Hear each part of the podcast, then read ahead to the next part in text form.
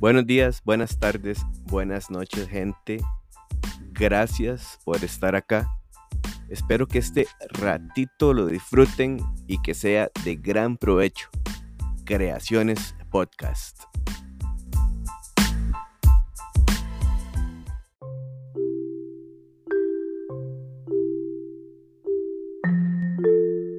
Como estaba contando, he estado metiéndome en cositas nuevas y tal vez otras no tan nuevas, pero con otro formato, digamos. Y estoy haciendo más ejercicio, estoy entrenando y sobre todo esto surge a partir del pensamiento del lujo de respirar.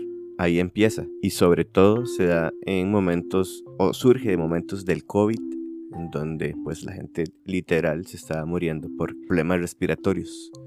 Y no es por poco, y suena muy obvio, pero respirar es la primera necesidad fundamental que tiene uno. Yo podría decir más bien, primero se respira y después todo lo demás. Algo así como quitando el pienso, luego existo, más bien pasando la respiro y luego vivo.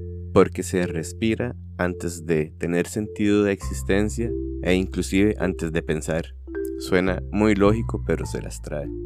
En gran parte, para mí, el respirar bien va más allá de la capacidad biológica, aunque fundamental. Y es que para mí el respirar dignamente y el respirar bien es porque en su accionar está haciendo precisamente cosas buenas, dignas de emular o de aprender.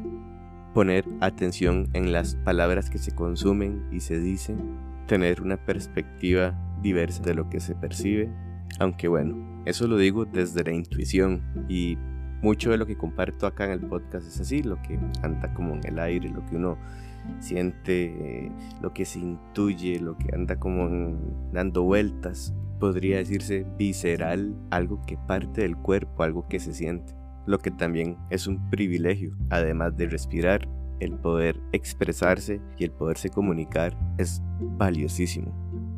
Imagínese usted tratando de expresar algo sin la posibilidad de mover las manos, ni los ojos, ni poder decir nada, algo así como solamente estando sin poder ser. como lo ve?